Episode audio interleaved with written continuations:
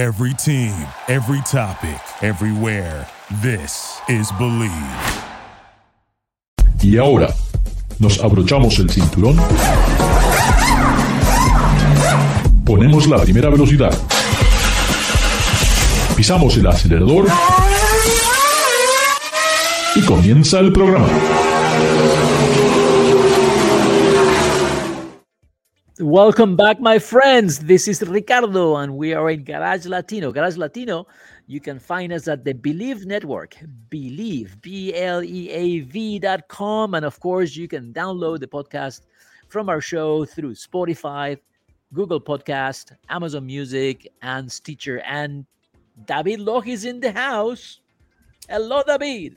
Hola, Ricardo. Hola, amigos. that is the, this is David uh, calling, I mean, uh, from Mexico. Yeah, David. You know, every week we get something interesting. Uh, can you believe what the police department did in San Francisco? I mean, really? They couldn't see there was nobody there. Yeah, well, uh, this would be uh, th- this would be topping our our news of the weird uh, section because this was definitely weird. and, and they didn't stop the car once, but twice. yes, and uh, just in case the the public is wondering what we're talking about, turns out that the uh, San Francisco Police Department tried to give give, give a, a ticket to a Chevy Bolt. The thing is that uh, I, they they were trying to give the driver of of this Chevy Bolt a ticket, but turns out that the uh, the one catch that uh, there was in this case is that is that we're talking about an autonomous driving vehicle that is with no driver. It is pretty it's pretty amazing. It's pretty unbelievable that the uh, cops did not uh, they did not uh, realize what what they were doing because uh, this uh, this uh, autonomous driving vehicle from uh, Chevrolet, you know, uh, this uh, autonomous driving uh, Chevy Bolt, you know, it's like an experimental vehicle, and it looks very much like a Christmas tree with all the sensors on on on its roof and and, and stuff like that. So it's it's uh, nearly impossible, or at least I thought uh, I, I I thought so to uh, to mistake this car with a regular vehicle. Yet this uh, this cops did twice. Well, but you know, I mean, it, it is obviously the car did something wrong. I will I will imagine, right? Something happened, I guess. Uh, I don't know the details, but uh, it brings out a point. You know, when when we have the autonomous cars, you know, who is going to be at fault if the car drives itself? that- Who is the manufacturer the one at fault? Is it the guy sitting in the back that is reading a magazine? You know, while the car is going from A to B by itself. Um, it shows that we still have a long way to go on these autonomous vehicles, but you know, it's, it's sort of interesting. The other thing that I found interesting is the new, and you need to pronounce this Swedish car because I can never get the name. You know, uh,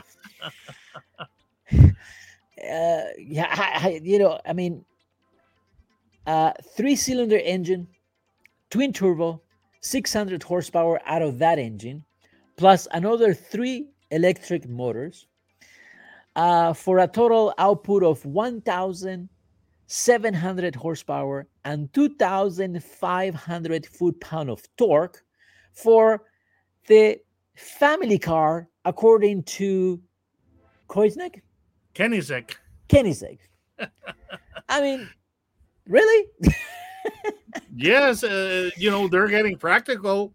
I, I mean, guess. the fact that that, you- that you- you're uh, becoming a practical person does not mean that uh, you cannot uh, you you cannot uh, do it in style That's and right. with enough uh, performance.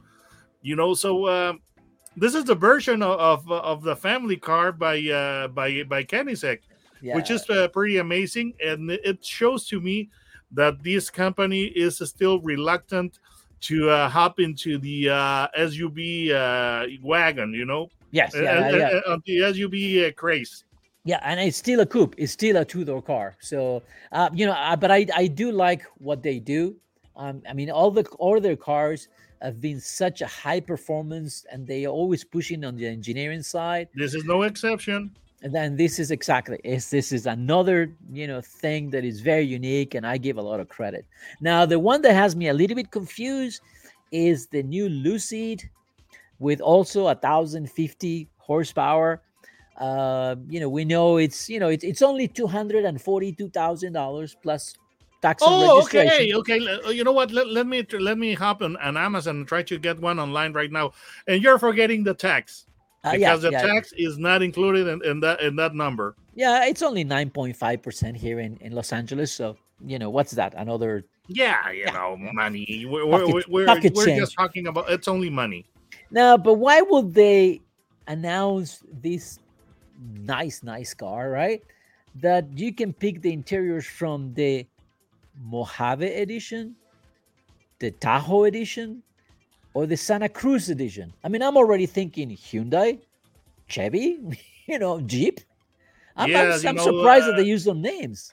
The lawyers did not do their homework. It would appear, you know, because I, I um, I think I I think it would be it would it would be a mess trying to uh, to sell the, the the car with the, with this uh with this uh, pa- uh packages.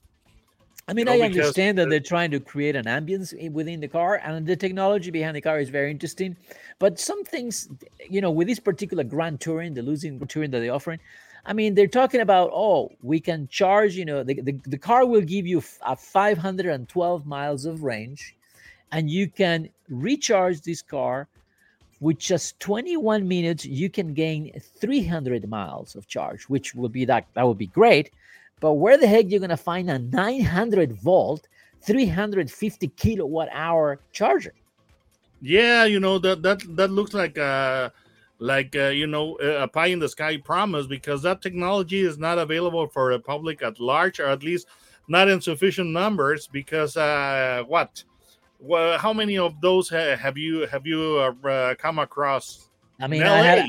I, I had a hard time finding an 800 volt for the Hyundai that they said, hey, we can give you, you know 100 miles or in just 20 minutes or 10 minutes, and it's like, yeah, but where do- where do I find the 800 volt chargers?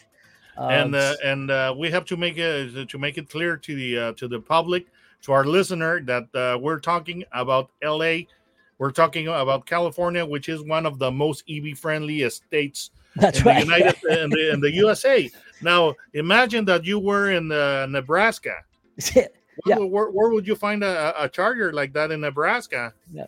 So anyway, I thought it was interesting, you know, for for for the week. But let's talk about something that is really important, huh? The 75th anniversary of what? Of Ferrari, huh? The Ah, tifosi are really happy.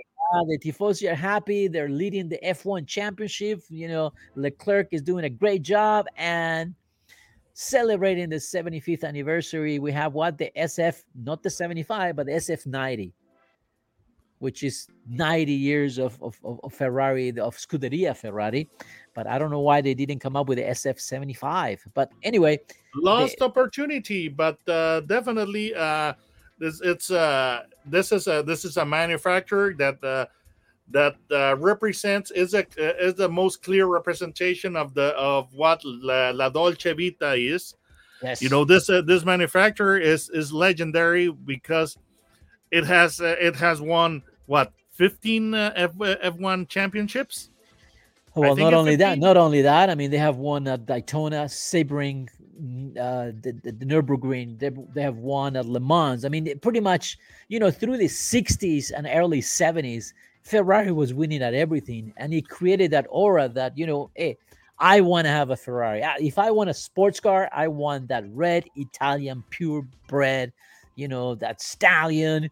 That's what I want, and it's incredible how this brand has become an icon not just in motorsports but in in sports cars i mean there's nothing like a ferrari really Yes, uh, and uh, the, the the the fact that the uh, that this brand has been uh, has been uh, you know uh, so successful at motorsports uh, shows very clearly that the heart of its founder was in in, uh, in racing. You know, Yes. Enzo Ferrari, his heart definitely was uh, was uh, in in racing, and uh, you know, but uh, he uh, realized that the way to finance the uh, the the development of uh, racing uh, vehicles could be uh, helped uh, greatly or tremendously if uh, there were street vehicles. And he wasn't uh, so so- crazy about uh, about the road uh, going uh, vehicles. He saw them as a necessary evil. Yeah, And as a matter know, of fact, uh, Enzo Ferrari did not like to uh, they did not like to uh, to deal with with his customers, and uh, of course, you have heard uh, about this uh, very famous uh, disagreement that uh, Ferrari uh, Enzo Ferrari had with uh, Ferruccio Lamborghini. Ferruccio Lamborghini was a very successful uh, tractor maker in uh, in Italy, and then he he uh, purchased a Ferrari and turns out that the clutch was giving him trouble. So he uh, he uh, went to uh, Modena and he uh, gave uh, Enzo Ferrari some uh, some suggestions on how to make the clutch better.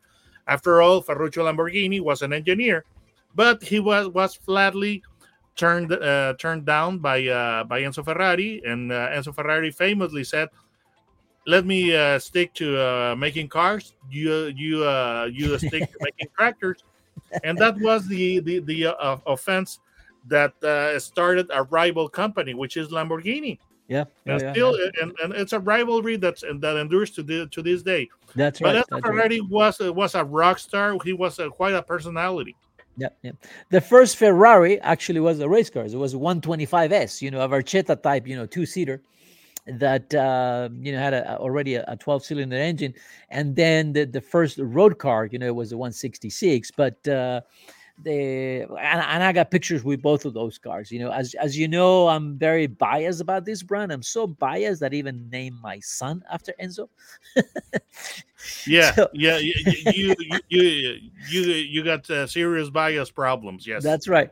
But uh, through the history, there have been some cars that have been just spectacular, just on the design, the the history behind them, and also for what's your favorite, David? there are so many. Yeah, but just pick one. Money is no object. Okay, I would have to say that the. Um, oh my gosh. it's well, not easy. This is not even a Ferrari, but uh, it's associated to the name because uh, it was it, it uh, eventually inherited the, the the the name. Okay, so I like the Dino, and I really like it. the but design. the Dino it was supposed to be a, a, a slightly uh, lower brow Right. than the Ferraris, uh, and that's that's that's why they they have the, the Dino as a standalone uh, brand or model. For But the Dino, you know, the- uh, the- the Dino- then eventually it became a Ferrari. But But- I really like it because it's very unique. Yeah, I mean, it, I the the body of the uh, of the Dino, I think it's just beautiful, and I always liked that car from the minute that I saw it the first time as a kid. It was like that. I just love the shape of that car, and uh, and I really, really, really, you know, like the design, you know, the look of the car. I really, really like it. Uh, Dino, it was named Dino, uh, you know, in, in in memory of Enzo Ferrari's son, who who passed away, and and that was a, a very difficult moment for Enzo Ferrari. Uh, if I have to tell you what my favorite is, is the 1958 Tour de France. And there's a particular one that I really like, and I even took pictures with that car because it's the only golden color uh, 1958 Tour de France. I really like that car. But then, of course, if money is no object, I would say that I'll, I'll get an F40 uh, and just to go to the racetrack and, and drive it.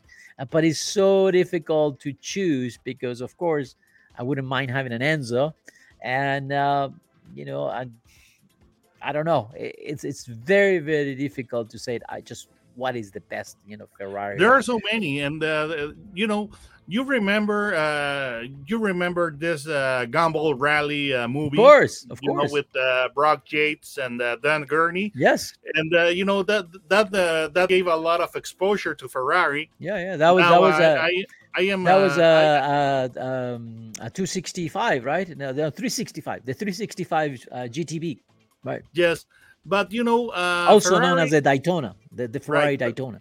okay.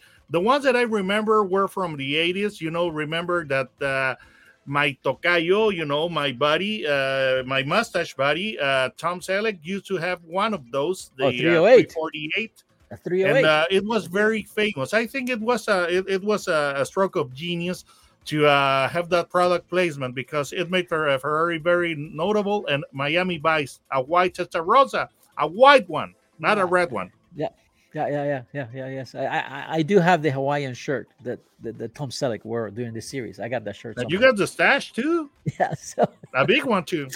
so um, you know it, it's it's and now today you know Ferrari.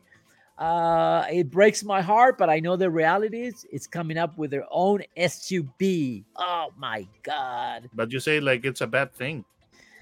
Uh, you know, I wanted to to continue being a sports car, but hey, Aston Martin is doing it, Lamborghini is doing it, and obviously it saved Porsche. So I guess it makes sense. You know, uh, uh, quite frankly, I think that that uh, that uh, makes uh, business sense because a lot of people uh, maligned Porsche when they came up with the Cayenne. A lot of people were were uh, were, were really uh, not happy about this, but the Cayenne has turned out to be a, a cash cow for Porsche, and and, and it has allowed uh, this this maker to make uh, nice models, exotic ones like the uh, what's the name of the one that the Paul Walker got killed on the Carrera GT, the V10 Uh, yes, and also the 9 918 uh you know so Right. uh the SUVs provide money for Yes. manufacturers to make uh, more cars Yep, definitely. David, uh, how do we find you in uh, YouTube? You got a YouTube channel. Yes just uh, on the search bar uh, type autos and gear no spaces and it, it it should take you to my channel and you can get a laugh or two watching my, my videos and my nonsense And remember, Garage Latino is distributed through the Bleav Network. You can find us at bleav.com, which is B L E A V. And uh, you can download the Garage Latino podcast through Spotify, Google Podcast, Amazon Music, and Stitcher. Don't go, we'll be right back. Duraloop es un tratamiento especial para que el aceite no pierda sus propiedades. Duraloop reduce la sedimentación de las partículas nocivas que dañan al motor. Duraloop disminuye la temperatura interna del motor y la fricción de los metales. Duraloop para que el motor dure más. Thank you for listening to Bleav. You can show support to your host by subscribing to the show and giving us a five star rating on your preferred platform. Check us out at Bleav.com and search for B L E A V on YouTube.